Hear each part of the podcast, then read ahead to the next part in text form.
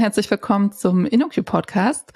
Heute mal wieder mit einer Ausgabe zum Thema Women in Tech. Ich habe heute nämlich eine liebe Kollegin hier zu Gast, die Joy. Hi Joy, schön, dass du heute da bist. Hallo. Joy, vor, vor sehr, sehr langer Zeit hast du mal diesen einen Satz gesagt. Ich hasse CSS. Das war, glaube ich, sogar im Vorstellungsgespräch hier bei InnoQ. Wenn ich richtig informiert bin, steht der Satz heute noch so? Nein, der Satz äh, steht nicht mehr so. Ähm, ich äh, habe tatsächlich, als ich bei InnoQ angefangen habe ähm, und mich beworben habe, habe ich gesagt, ich, ich bin Backend-Entwicklerin, ich mache nur Backend, ich mag CSS nicht. Ähm, deswegen, also ich entwickle sehr gerne, aber bitte nichts mit diesem CSS-Kram äh, da, genau. Hm. Und heute nennst du dich ja Full-Stack-Entwicklerin. Das heißt, da hat sich einiges getan in der Zwischenzeit. Warum sich das Blatt gewendet hat und wie es dazu kam, ähm, darüber sprechen wir heute. Außerdem, warum Themen wie Web Accessibility und Responsible Web Apps wichtige Themen für dich sind. Bevor wir damit starten, würde ich vorschlagen, du stellst dich einmal kurz vor, damit unsere Hörerinnen und Hörer wissen, mit wem sie es hier zu tun haben. Sag doch mal kurz, seit wann du bei InnoQ bist, was du bei uns schwerpunktmäßig machst. Ähm, genau, schieß doch mal los. Ja, also ich heiße Joy Heron. Ähm, ich bin bei InnoQ seit äh, ungefähr sieben Jahren ähm, und bin Full-Stack-Entwicklerin. Ähm, und genau, also äh, tatsächlich mache ich seit ein paar Jahren so eher ähm, Schwerpunkt äh, Frontend, Schwerpunkt Accessibility, Schwerpunkt CSS, obwohl ich damit, äh, wie ich schon angekündigt habe, so nicht ähm, ange so angefangen habe. Mhm. Genau. Ähm, lass uns doch mal ganz kurz über deine Anfänge sprechen, wo du das jetzt schon so in den, in den Ring geworfen hast. Ähm, wie bist du überhaupt in die IT gekommen und warum erstmal dieser Schwerpunkt Backend-Entwicklung? Also tatsächlich bin ich über die sehr typische Wege in Informatik gekommen. Ähm, hab zum Glück, ähm, also mein Vater hat mir mit 16 gesagt, äh, ich glaube, ähm, Programmieren würde dir gefallen. Und dann habe ich es ausprobiert ähm, und dann hat es mir tatsächlich sehr, sehr, sehr, sehr gut gefallen. Und ähm, ich habe im Anschluss Informatik studiert ähm, und Genau. Und dann, also mein, mein, also der Weg, wie ich dann dahin kam, ist sehr typisch. Ich habe so einen Bachelor gemacht, einen Master gemacht und dann habe ich angefangen zu arbeiten. Mhm. War InnoQ gleich dein, dein erster Job nach dem Studium? Ja, InnoQ war mein, äh, InnoQ war mein erster Job in der Industrie. Ich habe schon in, davor in, äh, in der Uni ähm, gearbeitet und davor Software entwickelt, aber nicht eben während des Masters und, und nicht in der Industrie. Und mich interessiert natürlich so die Entwicklung von einer reinen Backend-Entwicklerin in Richtung äh, Frontend-Entwicklerin. Wie kam es dann dazu, dass du dich überhaupt mit CSS-Themen auseinandergesetzt hast und, und wie bist du dann kleben geblieben? Also ich glaube, ich habe, also bei mir ist es so, ähm, ich fand persönlich CSS unglaublich frustrierend als Sprache. Also wenn man aus der Backend Ecke kommt, dann hat man das Gefühl, ähm, ich, ich möchte alles kontrollieren. Ich möchte pixelgenau quasi, also wenn ich so irgendwie eine UI programmiere, ist meine Vorstellung, ich möchte die volle Kontrolle darüber haben. Ich möchte wirklich pixelgenau sagen, wo ähm, etwas also auf dem auf dem Bild gezeichnet wird. Und mhm. das darf sich auf keinen Fall ändern. Wenn man aber so anfängt, Webentwicklung zu schreiben, hat, kann man das eigentlich nicht. Ähm, zum einen ist es so, dass, äh, dass die äh, Implementierungen in den Browsern, unterschiedlichen Browsern so unterschiedlich ist. Ähm, das ist inzwischen ein bisschen besser geworden. Also die Kompatibilität ist deutlich besser, als, als es vor sieben Jahren war.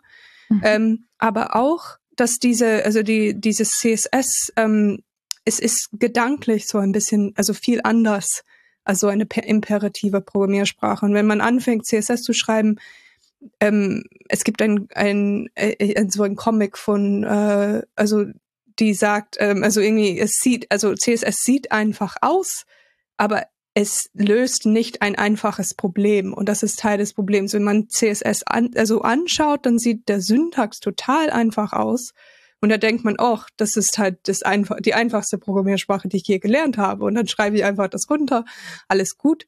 Ähm, aber äh, wenn man das in der Praxis einsetzt, die Probleme, die CSS lösen soll, den, sind gar nicht komplex. Also Styling, ähm, Kompatibilität zwischen, also ähm, zwischen Browsern, äh, die Unterstützung von User-Präferenzen und die ähm, und die Präferenzen, die ich vorschlage.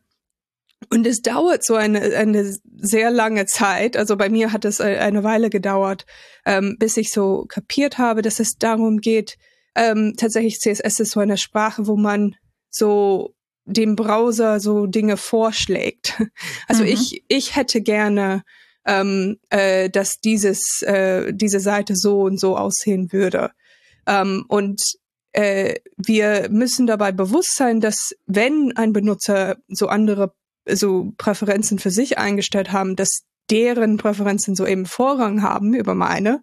Ich bin nur der Entwickler, der von der Seite, aber wenn jemand so zum Beispiel eingestellt hat, dass die Fontgröße so ähm, doppelt so groß ist, weil sie Sehschwächen haben, dann mhm. sollte ich das auf jeden Fall berücksichtigen und deren Präferenzen nicht überschreiben.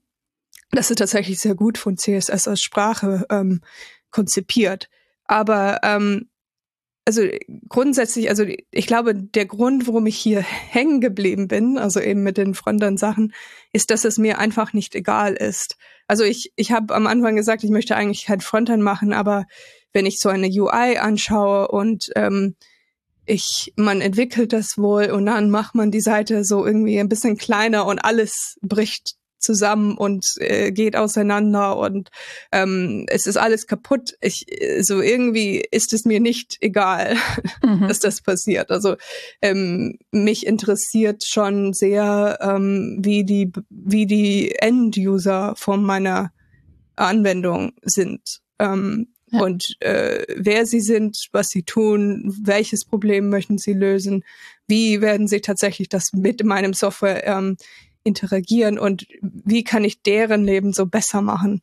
Und ähm, aus der, also weil das mir eben nicht egal war, habe ich dann letztendlich doch diese CSS-Aufgaben ähm, gemacht, weil ich das, äh, ähm, ich wollte das einfach richtig machen und gut machen.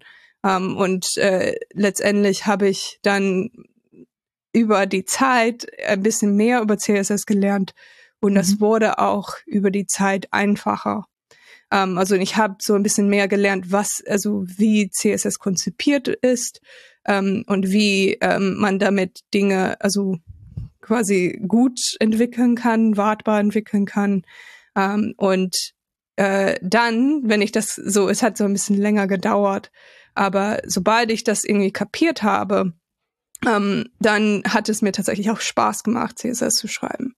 Hm. Ähm, es war das so, die Lernkurve war einfach viel größer, als ich gedacht habe. Ja, sehr cool. Äh, es klingt ja auch so ein bisschen wie so ganz unterschiedliche Herangehensweisen bei Backend und Frontend-Entwicklung. Also Backend klingt eher so nach Kontrolle. Also ich gebe einen Code ein und es kommt dann eine bestimmte Sache X raus. Und bei CSS scheint das ja eher ein Vorschlag zu sein. Genau, also in genau, genau ist es, so ist es. Also und tatsächlich ähm, also dies, es gibt unterschiedliche, auch im Backend gibt es unterschiedliche Paradigmen bei der Programmierung. Es gibt zum Beispiel ähm, imperative Programmiersprachen, also oder Programmierweisen, objektorientierte, ähm, logische Programmiersprachen, funktionale Programmiersprachen, die haben alle auch irgendwie Vor- und Nachteile. Und man weiß als Backend-Entwickler, dass es auch ein bisschen Zeit braucht, eben ähm, so umzudenken, wenn man so von ähm, von der also von der, also von Java, was eine objektorientierte Sprache ist, zu Clojure wechselt. Clojure ist eine funktionale Programmiersprache. Es erfordert so ein gewisses Umgedenken. Und als Backend-Entwickler habe ich damals auch schon geschätzt, dass ähm, dass ich wusste zum Beispiel, dass es das, das Paradigma so anders war und dass ähm, es gut war, eben das so zu versuchen zu lernen, weil die, das eigene, also man lernt dabei auch anders zu denken und der eigene Horizont auch erweitert wird, auch wenn man weit, weiterhin nachher Java schreibt. Ähm, und bei CSS, ich glaube, es war mir gar nicht bewusst, dass es ein komplett anderes Paradigma war. Also mhm. dieses äh, CSS ist tatsächlich ich, ich in meinem Kopf sortiere ich das eher so jetzt als als visuelle Paradigma. Es ist so irgendwie, ja. nie, es ist was komplett anders als als Backend. Ähm, und ich glaube, das ist so eine andere, andere Sache. Also bei der Webentwicklung allgemein ist es so, wie du schon gesagt hast, ähm, also Frontend-Entwicklung allgemein. Und das, das ist halt nicht nur äh, CSS, sondern auch HTML, CSS und kleinzeitiges JavaScript. Ähm, das ist tatsächlich immer so eine Sache, dass wir eine sehr viel mehr Unsicherheit haben bei der Frontend-Entwicklung, als wir es hätten, wenn wir zum Beispiel der, ähm, also der Backend kontrollieren. Also wenn wir der Backend so schreiben, dann wissen wir meistens, in welche Programmiersprache wir das schreiben. Wir wissen meistens, also auf welchem Hardware ähm, das laufen wird, welche Datenbank so verwendet wird. Ähm, und wir können da eine gewisse Kontrolle ausüben und die Variablen so irgendwie kleiner ziehen. Aber da, mit der Frontend ist es so, wir können eigentlich nicht sagen, ähm, welch, welcher Browser verwendet wird, um diese Anwendung zu öffnen ähm, welche, äh, welche Einstellungen hat der Benutzer so eingestellt, äh, welche, also haben sie Dark Mode aktiviert, aktiviert auf dem äh, Betriebssystem oder Light Mode oder haben sie irgendwas anderes, verwenden sie so einen Screenreader, um äh, die Webseite zu, zu, mit der Webseite zu interagieren. Sowas, also wir wissen das einfach gar nicht. Ähm, das mhm. ist ein, mit der Vorteil von, von der Web, dass dass wir ähm, quasi etwas zur Verfügung stellen können, was wo sehr viele unterschiedliche ähm, User Agents darauf zugreifen können, sehr viele unterschiedliche Browser, sehr viele unterschiedliche assistierende Technologien, die können alle so mit dem gleichen Code interagieren. Eigentlich ist das eine der der große äh, Vorteile von von ähm, von so Web und von dem Frontend Mhm. Aber das bringt so eine gewisse ähm, Schwierigkeiten mit sich, weil außer wenn man das wirklich gründlich in allen unterschiedlichen ähm, Browsern testet und mit alle unterschiedlichen so assistierende Technologien, dann weiß ja. man nicht, dass es wirklich 100 Prozent für allen funktioniert. Mhm. Da muss man sich vermutlich auch erstmal drauf einlassen. Gab es für dich denn so einen, einen Aha-Moment, wo es Klick gemacht hat, oder ist das einfach ein Prozess gewesen? Also ich glaube, es gab ein paar Aha-Momenten. Also ich glaube, eine, eine einmal war, also ich hatte immer, ähm, also als ich angefangen habe, also das, das ist ein bisschen diese Gedanke von, ähm, also man sagt jetzt Mobile First, ähm, aber wenn man anfängt, so eine, eine Anwendung zu schreiben, und damals habe ich so quasi das nicht, ähm, ich habe zuerst, also ich habe damals angefangen und habe so versucht, ein Layout auf Desktop zu bauen Mhm. Und dann ähm, habe ich versucht, CSS zu schreiben, damit, wenn ich die Seite so schrumpfe, dass es noch gut aussieht. Also dass die, also dass die, ähm, also ich habe so ein Layout, so sehr, ähm, äh, so sehr inflexibles Layout ähm, implementiert, so für Desktop-Devices. Und dann ähm, habe ich das Kleine gezogen und dann ist jedes Mal so irgendwie etwas au so aus der, also eine von den Eingabenfeldern ist so aus dem ähm, Rand so ausgerückt und es sah schlecht aus und ich, es hat nicht das getan, was ich gewollt habe. Und dann, ähm, ich glaube, ich habe ähm, ein Kollege gefragt, wie kann man das so besser machen? Und er hat mir dann erklärt, mit äh, Mobile First, also eigentlich fängt man so mit dem kleinsten, also mit dem Mobilvariante zuerst an mhm. ähm, und man implementiert quasi so das einfache Layout auf kleinen Bildschirmen, so meistens zum Beispiel bei einem Formular wären alle Eingabefelder übereinander. Und dann, wenn man das Feld größer zieht, ähm, äh, so kann man das Layout so anpassen, damit so Dinge so irgendwie dann nebeneinander so rücken. Und ähm, das funktioniert eigentlich sehr, sehr gut, wenn man es in der Richtung macht. Und wenn man es, man es anders in eine andere Richtung macht, ist es sehr ähm, fehleranfällig und schmerzhaft. Also das ist zum Beispiel ein von diesen Aha-Momenten. Dann habe ich gedacht, ja. okay, zuerst klein, kleine Devices betrachten, dann ähm, größere Devices so ähm, betrachten und dann ähm, man lernt auch, also ich glaube, das war so, ich, ich glaube, das war der größte Aha-Moment. Mhm. Ähm, und dann einfach dieses, äh, diese, dieser Punkt, wenn man zum endlich ähm, zugibt, dass man die Kontrolle nicht hat. also wenn man glaubt okay. irgendwie, dass ich die Kontrolle erzwingen kann, ähm, wird man mit CSS-Mitteln eigentlich immer ziemlich unzufrieden. Aber sobald man irgendwie so einlässt, okay, dass die Größe des Viewports wird sich immer ändern. Ähm, ich muss mich aber darauf einstellen, ich muss einen Weg finden, wie damit umzugehen, anstatt dagegen zu kämpfen. Ähm, und da, das ist so ein Switch, den man auf jeden Fall machen muss. Ansonsten ist man einfach ähm, immer frustriert. Mhm. Mut, Mut zur Unsicherheit. Genau. Du, du hast das jetzt paar Mal in so einem Halbsatz fallen lassen. CSS ist eine Sprache. Ja. Ist CSS denn eine Programmiersprache? Ja. genau. Also ähm, äh, es gibt einige, also es gibt einige, ähm, also Menschen, die behaupten, CSS sei keine Programmiersprache. Ähm, ich ich weiß, also ich weiß nicht, was genau die Motivation dahinter ist. Ähm, also es ist eine Sprache, die wir schreiben, in eine Datei speichern mhm. und die von ähm, äh, von einem Computer interpretiert wird. In diesem Fall ist, ist der Interpreter tatsächlich der Browser, der die Sprache interpretiert.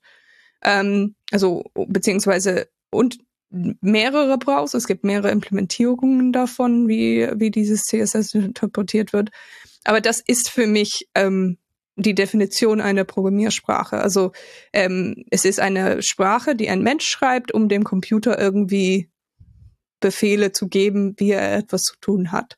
Mhm. Ähm, und äh, ich weiß nicht, also ich, vielleicht kommt es auch aus dieser Ecke, also wenn man sagen würde, also dass eine Programmiersprache sei etwas, wo ich es runterkompiliere in so irgendwie in ein Programm, der von der Computer ausgeführt wird, ähm, dann ist das ein bisschen schwammig. Aber es gibt auch sehr viele andere Programmiersprachen, die auch interpretiert werden, auch von einem so quasi ein, also zum Beispiel Java ist ein, ein interpretierte Programmiersprache beziehungsweise zumindest, also der JVM, man braucht es, man kompiliert es nicht zu Bytecode, sondern zu ähm, JVM-Code. Aber ist zum Beispiel JavaScript, äh, klar, also so, serverseitiges JavaScript oder so, Server, also Node.js ist auch interpretiert, so also auch Python, Ruby. Es gibt sehr viele Programmiersprachen, die interpretiert sind. Ähm, äh, und das ist kein Ausschlusskriterium, dass sie Programmiersprachen sind.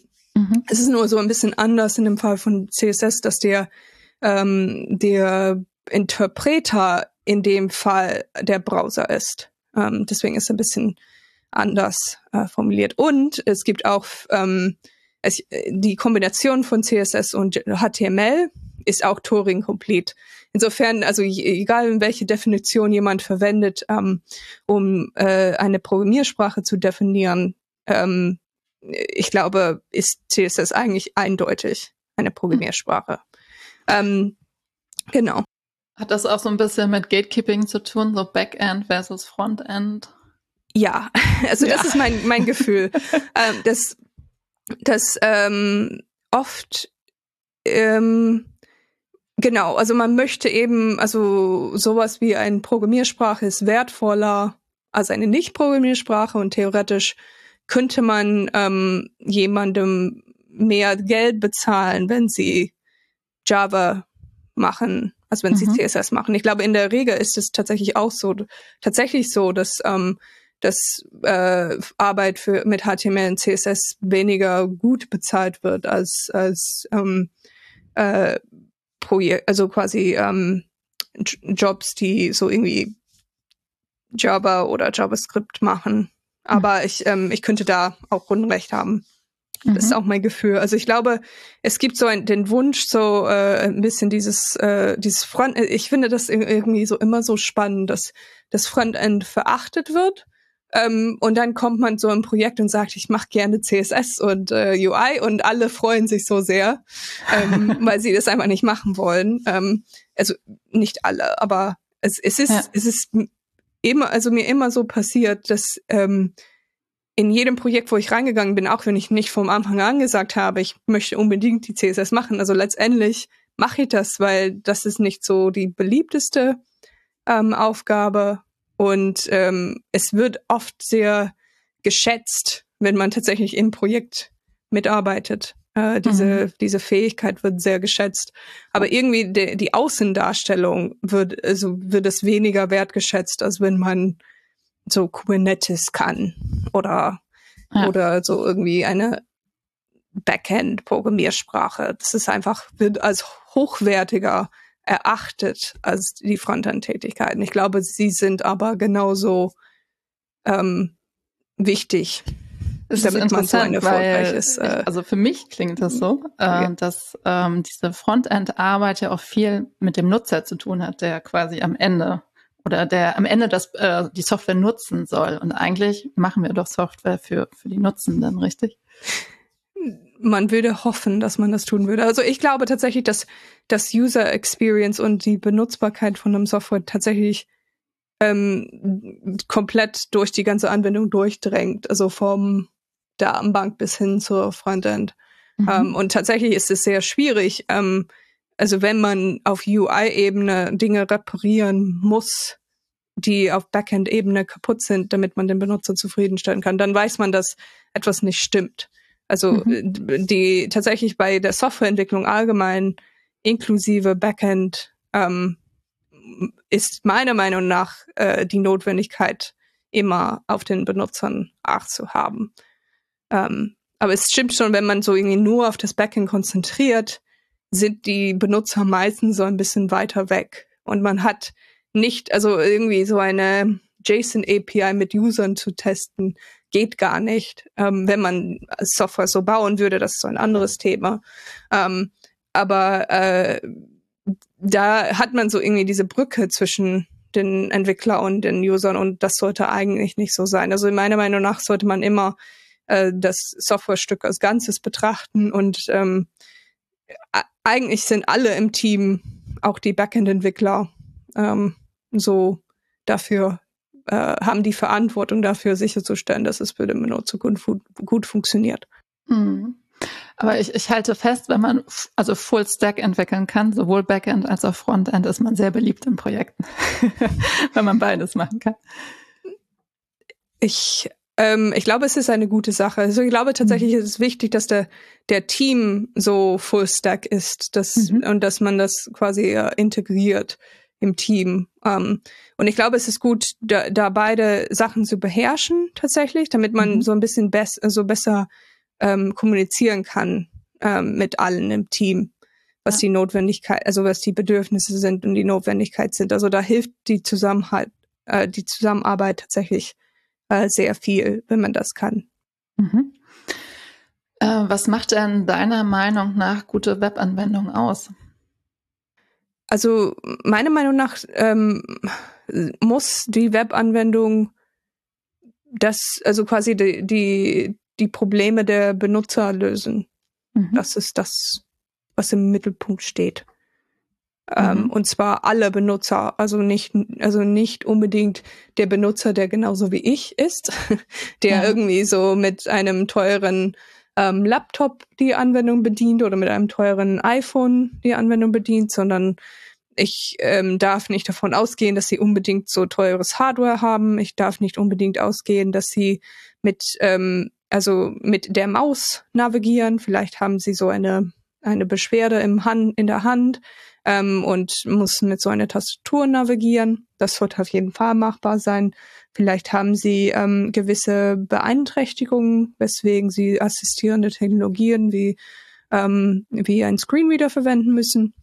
Das sollen wir einfach alle, also irgendwie immer betrachten, dass äh, die Benutzergruppe, die wir haben, ist nicht so ähm, eine Gruppe von Menschen, die genau gleich aussehen, sondern es ist immer ein, eine Gruppe von unterschiedlichen Menschen mit unterschiedlichen ähm, Fertigkeiten und äh, Fähigkeiten und ich kann quasi diese Brille anziehen. In welche, mit welcher, also als Entwickler kann ich so versuchen, mehrere Brille anzuziehen. Also wenn ich die anwende, also und versuchen, mich in den quasi Schuhen von den anderen zu setzen und sagen, wenn ich jetzt die Anwendung aus der Perspektive von jemandem betrachte, der gerade blind ist, ähm, wie würde ich mit der Anwendung interagieren und das ähm, so testen.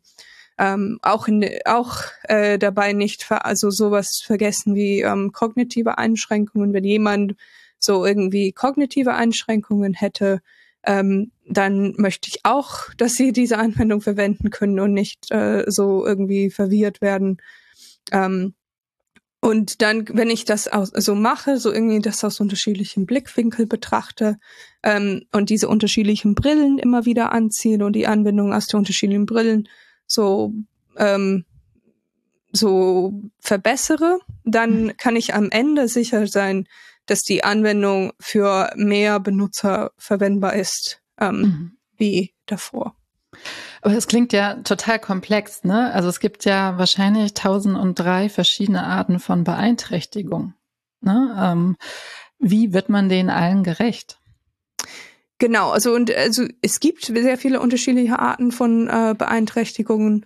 Ähm, ich glaube, wenn ich entwickle, also äh, es gibt so so eine Sache, also zum Beispiel, ähm, wenn man assistierende Technologien also äh, braucht, also es gibt schon so eine Abstraktion unterhalb von der, also zum Beispiel, ähm, wenn jemand äh, blind ist ähm, und einen Screenreader verwenden muss, die verwenden unter der Haube, der Screenreader verwendet sowas, etwas, das nennt sich so Accessibility Tree. Mhm. Ähm, und das ist äh, so eine Abstraktion von der tatsächlichen ähm, Anwendung, womit sie interagieren. Und wenn ich das zum Beispiel mit Screenreader teste, ähm, dann kann ich ziemlich, also nicht, nicht unbedingt sicher, sondern eigentlich müsste man den Benutzergruppe fragen ähm, und auch quasi die bitten, die Anwendung zu testen. Das ist eigentlich das, was man machen muss. Aber wenn man den Screenreader zum Beispiel verwenden kann und äh, die Anwendung verwenden kann, dann habe ich zumindest ein besseres Gefühl, dass das gut für andere assistierende Technologien verwendet ähm, werden soll. Und äh, wie gesagt, es, es gibt halt natürlich sehr viele unterschiedliche Beeinträchtigungen, aber man kann so, ich, ich betrachte das persönlich als so unterschiedliche Brillen, die ich mhm. anziehe. Mhm. Also ich, ich ziehe die Brille von ähm, Screenreader-Verwendung an, ich ziehe die Brille von Tastaturverwendung an, ich ziehe die Brille von ähm, so äh, und so Menschen mit Bedürfnisse nach unterschiedlichen nach nach Kontrast ähm, Menschen die äh, der, des Bildschirms so irgendwie, also die einen Zoom brauchen, damit sie auf etwas konzentrieren können. Ähm, äh, Menschen, die eventuell Probleme mit bestimmten Farben haben. Also es gibt halt unterschiedliche Dinge, die man lernen kann und dann versuchen kann ich, okay, ich mache mir so eine Liste und ähm, ich versuche dann diese Anwendung in dem Fall so mit dieser Brille zu betrachten damit ich dann sicherstellen kann, dass diese Person eventuell da ähm, mit äh, also klarkommt. Und mhm. ähm, eigentlich, wenn man das tut, ich glaube, man kommt äh, gut, also ziemlich weit, dass man sicherstellen kann, dass das so zumindest einigermaßen funktioniert für die Benutzer. Also letztendlich muss man das nachher so testen mit Nutzern. Das ist der ja. letzte Schritt.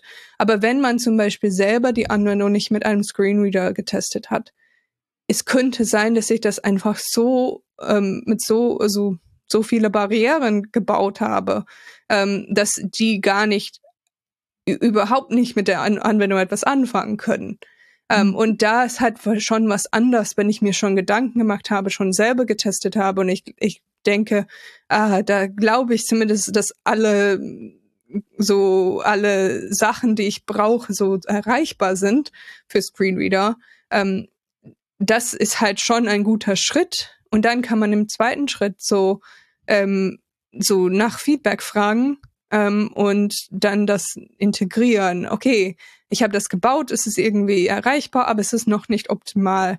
Und dann, wenn man das Feedback bekommt, ähm, kann man äh, die Anwendung so anpassen, damit es besser verwendbar ist, äh, mhm. wenn man dieses Feedback bekommt. Und eigentlich dieses, letztendlich geht es darum, erstens nach Feedback zu fragen und zweitens dieses Feedback so weit wie möglich schnell einzubauen. Und wenn man das tut, also man, man geht nicht davon aus, dass man so von Anfang an eine Anwendung hat, die für allen die beste Anwendung der Welt ist. Aber eigentlich ist es ein iterativer Prozess wenn man nach Feedback fragt und nach ähm, also und den Benutzern so ständig in Gespräch mit denen sind, dann kann man sowas bauen, was wirklich gut verwendbar ist über die Zeit, wenn man das Feedback bekommt und das einbaut. Mhm. Was wäre dann, wenn, wenn man sich jetzt als Entwickler oder Entwicklerin informieren möchte und überhaupt so, so, so einen Ausgangspunkt haben möchte? Ne? Was wäre denn so eine gute Informationsquelle, um da loszulegen? Ja, also ich kann da, also ich hatte eine, also vor kurzem so eine neue Präsentation beziehungsweise Microsite entwickelt. Ähm, das könnte ich, also ich weiß nicht, ich glaube, der, der, der Titel war einfach ähm, ich weiß nicht mehr, was der Titel war, aber da hatte ich zum Beispiel aufgelistet die Punkte, die ich verwende, wenn ich, ähm, wenn ich äh, mit der Webentwicklung anfange. Und das ist natürlich nicht vollständig. Mhm. Ähm, okay, also tatsächlich ähm, finde ich, also der Weg allgemein ist mit der Anwendung anzufangen und einfach, also ich für ich glaube, der beste Weg ist mit zwei Dinge anzufangen. Einmal mit Screenreader-Test mhm. anzufangen und einmal mit Tastaturtest. Und da ist nicht, definitiv nicht alle eingeschlossen. Also da gibt's halt ein paar andere Dinge, die man ähm, eigentlich betrachten muss, wenn man eine Anwendung implementiert. Ähm, aber wenn man das ist das ist so der Schritt, also wie, wie man anfängt zu testen. Also wenn man sicherstellen kann, dass es mit der Tastatur funktioniert und mit Screenreader funktioniert, ähm, würde man schon ziemlich viel lernen und das dann, also und dann näher kommen. Mhm. Ähm, und irgendwie so die, die, der Fuß, Fuß durch, durch die Tür, Tür durchkriegen. Genau. Ja.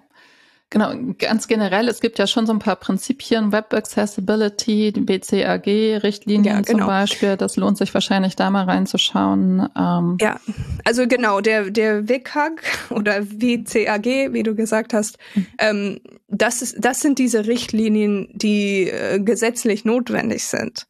Das ja. muss einem bewusst sein. Ähm, ich muss da verraten, also ich als Entwicklerin, also ich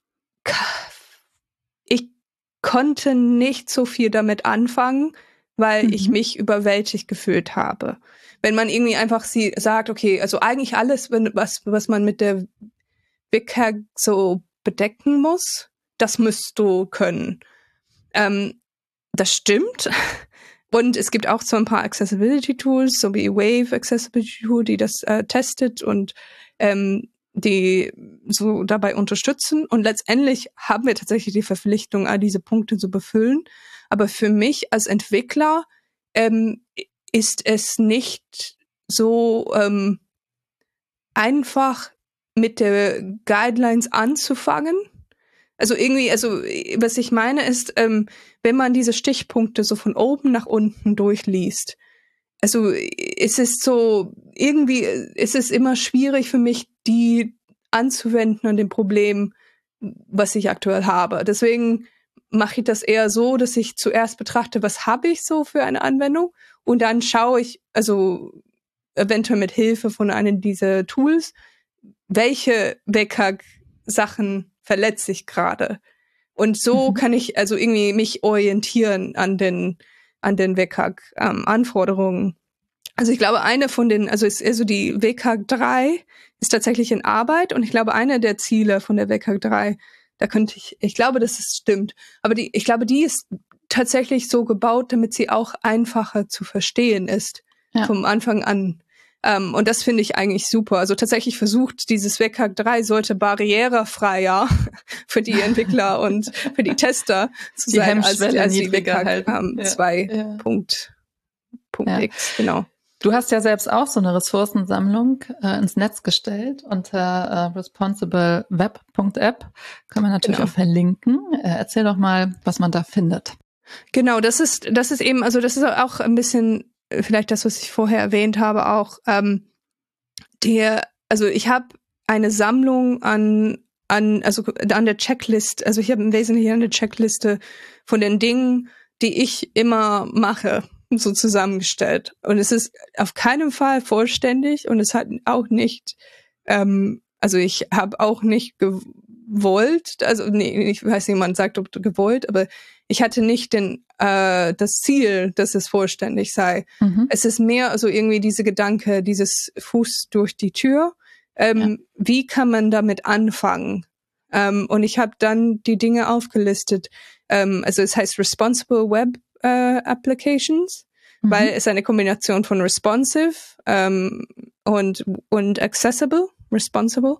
Ähm, und das ist so eben einige Punkte, die man anwenden kann, um die ähm, Responsiveness und die Barrierefreiheit von der Webseite zu verbessern. Finde ich übrigens ein, ein, sehr schönes Wortspiel. Genau, es, es ist leider aus Versehen passiert. Ähm, äh, ich hab, das hättest du jetzt nicht sagen sollen.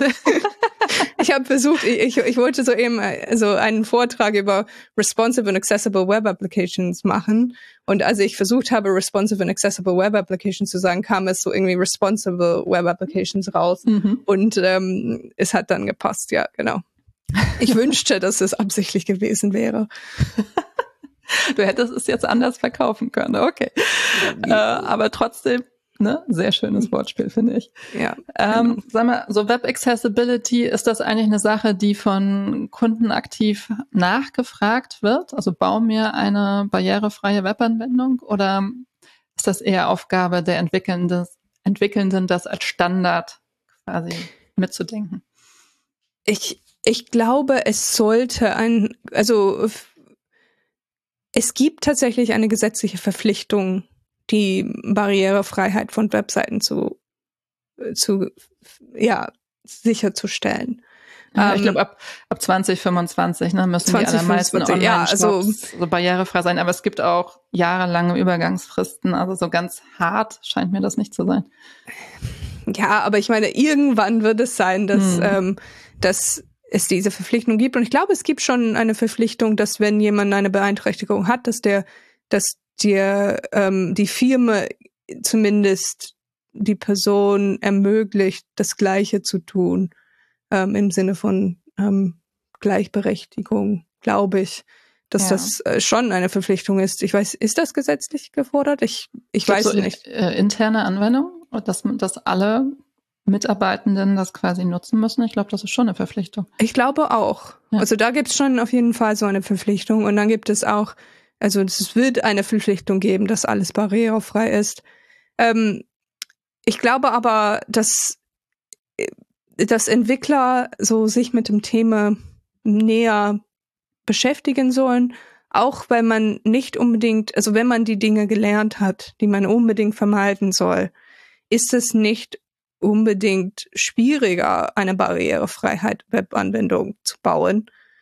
Also eine Webanwendung mit Barri die Barriere barrierearm ist zu mhm. bauen.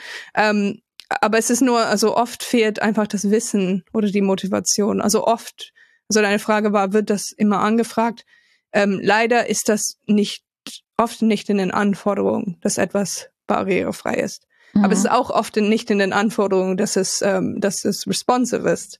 Also, dass es auf unterschiedlichen okay. Geräten ähm, funktioniert. Das ist auch oft nicht ähm, also ich, ich, finde das so einer von diesen Punkten, die immer ähm, äh, interessant ist. Also die, also ich, ich, ich verstehe den Wunsch von den Kunden. Also ist diese Idee, also wir haben ein limitiertes Budget, dann streichen wir Features, damit wir so irgendwie damit klarkommen.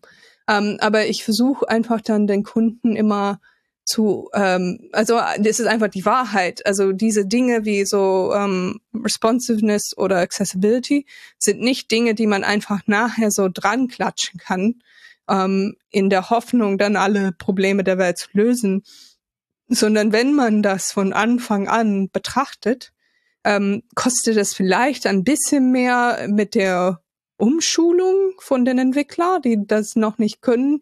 Es kostet vielleicht ein bisschen mehr mit den Testen von den ähm, von den Anwendungen, weil äh, man das auf unterschiedliche Geräte testen muss oder so.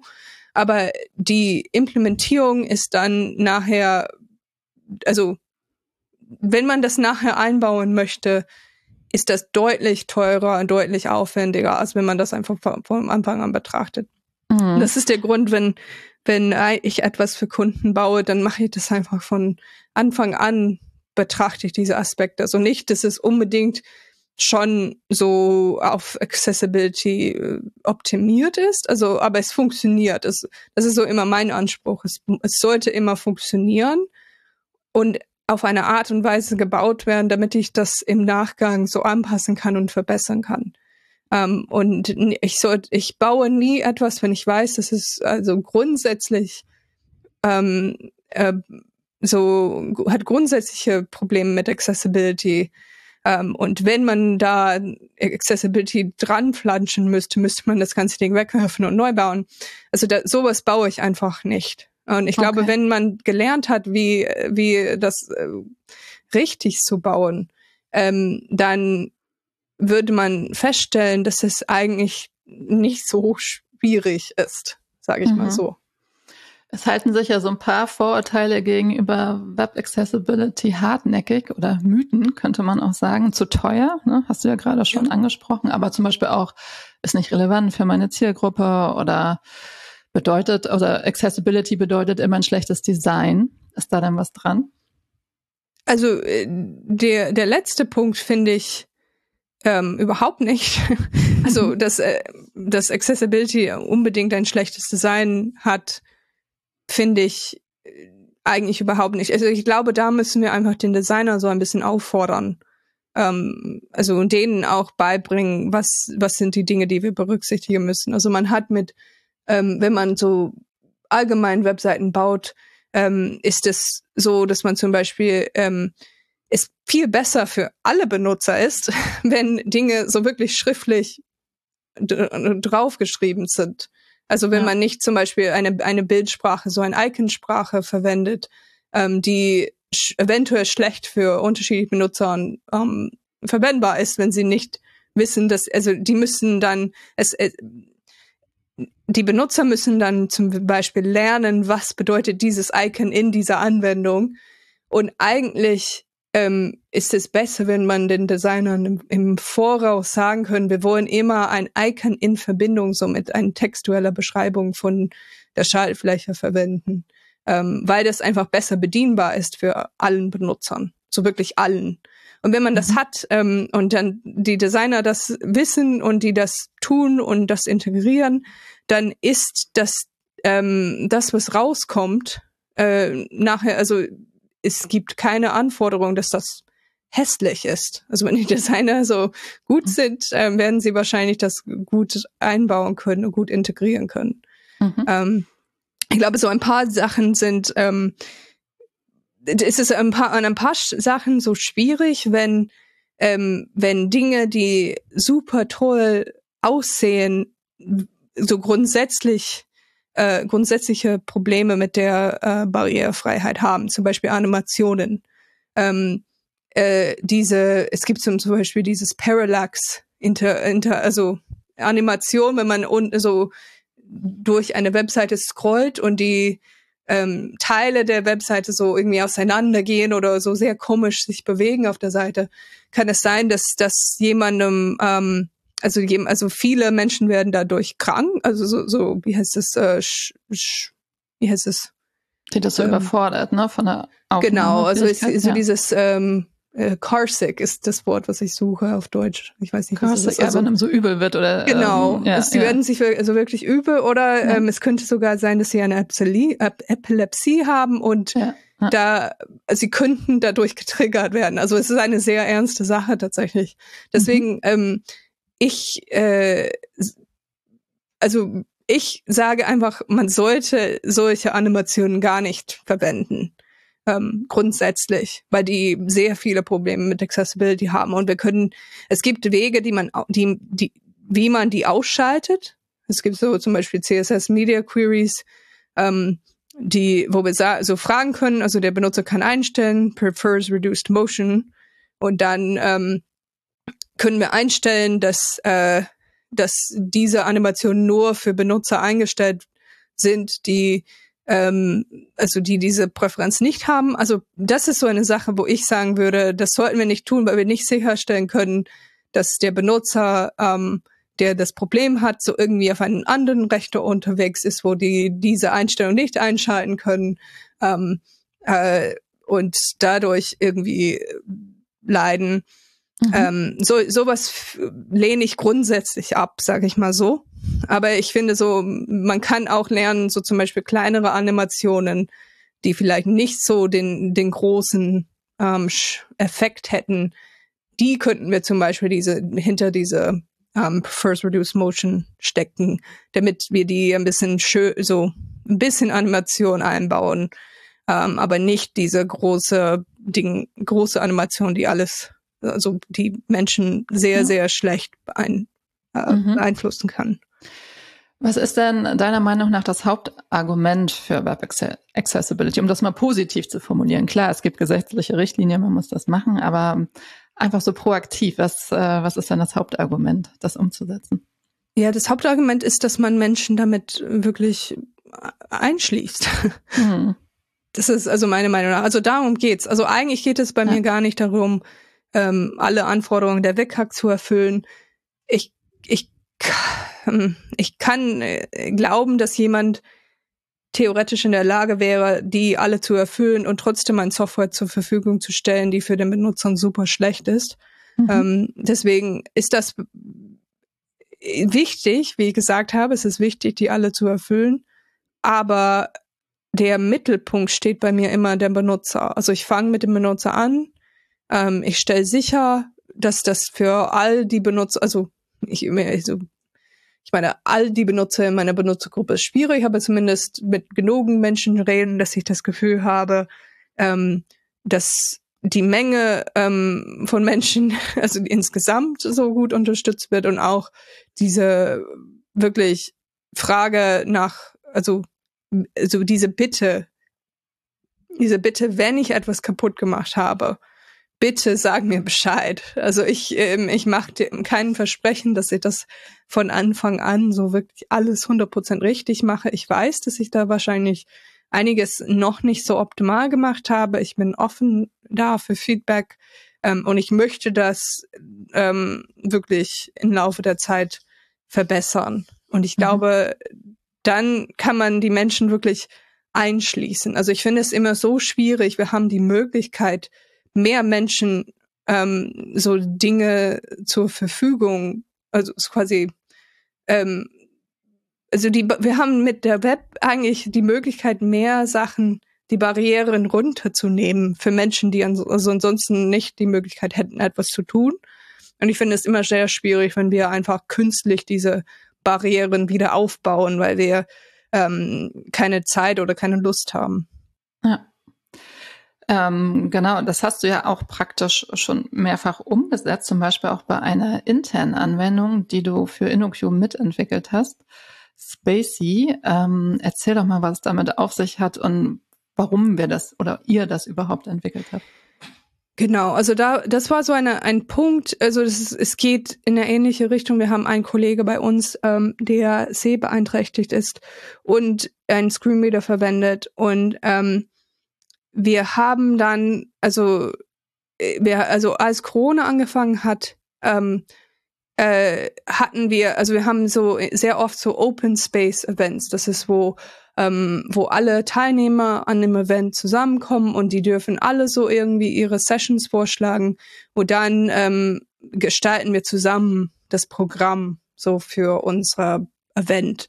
Ähm, und das ist so eine Sache, also das ist tatsächlich eine Sache, die grundsätzlich, also auch in dem physischen Welt, für jemanden, der sehbeeinträchtigt ist, nicht, ähm, äh, also da nicht accessible ist. Also weil irgendwie man kann auf so ein Post-it schreiben und das an eine Tafel, eine Tafel kleben, aber das ist nicht äh, für jemanden, der nicht sehen kann, ähm, auch nicht accessible. Und, und tatsächlich nutzen wir Space ja auch noch heute, wo wir wieder zu Vor-Ort-Events zurückgekehrt sind, ne? weil es eben genau. dann Andreas ist unser Kollege mit einschließt. Ja. Genau, und ähm, äh, das sage ich dann als Gelegenheit. Also wir haben jetzt eine Gelegenheit, so etwas zu machen, also was in der physischen Welt nicht accessible ist, das irgendwie in der Web so reinzubringen. Wir können so eine Anwendung bauen, ähm, die ist äh, ziemlich klein und es ist halt nicht so eine riesige Anwendung und ähm, äh, aber die Idee dahinter ist, dass wir genau das abbilden, was so wir in dem Vorort-Event machen würden. Wir, wir, ähm, wir haben so irgendwie dieses, dieses Tafel ist so eine Web Seite und mhm. ähm, man kann da so ein, ein Session-Vorschlag ein Vorschlag eintragen und wird in der Liste zugeordnet und dann alle Benutzer in der Liste können so eins nach dem anderen ähm, so ihre Session so auf den Tafel platzieren und das habe ich so eben genauso wie ich erzählt habe. So, ich habe das versucht, nach bestem Wissen und Gewissen barrierefrei zu machen, also accessible first. Und dann im Nachgang ähm, durch das Testen kam raus, dass es nicht optimal gewesen ist. Und dann habe ich ähm, durch, äh, also quasi durch das Feedback viel gelernt und auch viel umsetzen können, um das noch besser zu gestalten. Und das ist, das sollte dann, es ist auch so für, ähm, gut verwendbar, also für, sollte für jeden, der ähm, daran teilnimmt. Ist auf jeden Fall auch für sehende Menschen sehr einfach und intuitiv zu bedienen, kann ich bestätigen. Ähm, wir haben dazu auch eine kleine Case Study gemacht. Das heißt, wer da ein bisschen nachlesen möchte, wie das entstanden ist und was da auch im Backend passiert und so, ähm, kann das dann nachlesen. Und ich äh, zum Abschluss wollte ich da noch mal ein Zitat draus vorlesen, tatsächlich, äh, was ich total äh, cool finde und passend zu diesem Podcast. Und zwar hast du mal gesagt, als Entwicklerinnen haben wir die Pflicht, Webanwendungen zu schreiben, die für alle Menschen accessible sind. Immerhin befinden wir uns im Web. Es ist möglich, barrierefreie Anwendungen zu schreiben. Warum tun wir es nicht einfach? Das ist ähm, ja auf den Punkt gebracht und eigentlich ein ganz schönes Schlusswort für diesen Podcast. genau, äh, Joy, vielen Dank, dass du heute mit mir hier gesprochen hast im Rahmen dieses Podcasts. Ähm, ich fand es super spannend. Ich hoffe, unseren Zuhörerinnen und Zuhörern hat es auch gefallen. Wenn ihr uns Feedback geben möchtet oder Fragen habt, podcast.innerq.com ist unsere E-Mail-Adresse. Und ansonsten sage ich äh, vielen Dank und bis zum nächsten Mal. Tschüss. Tschüss.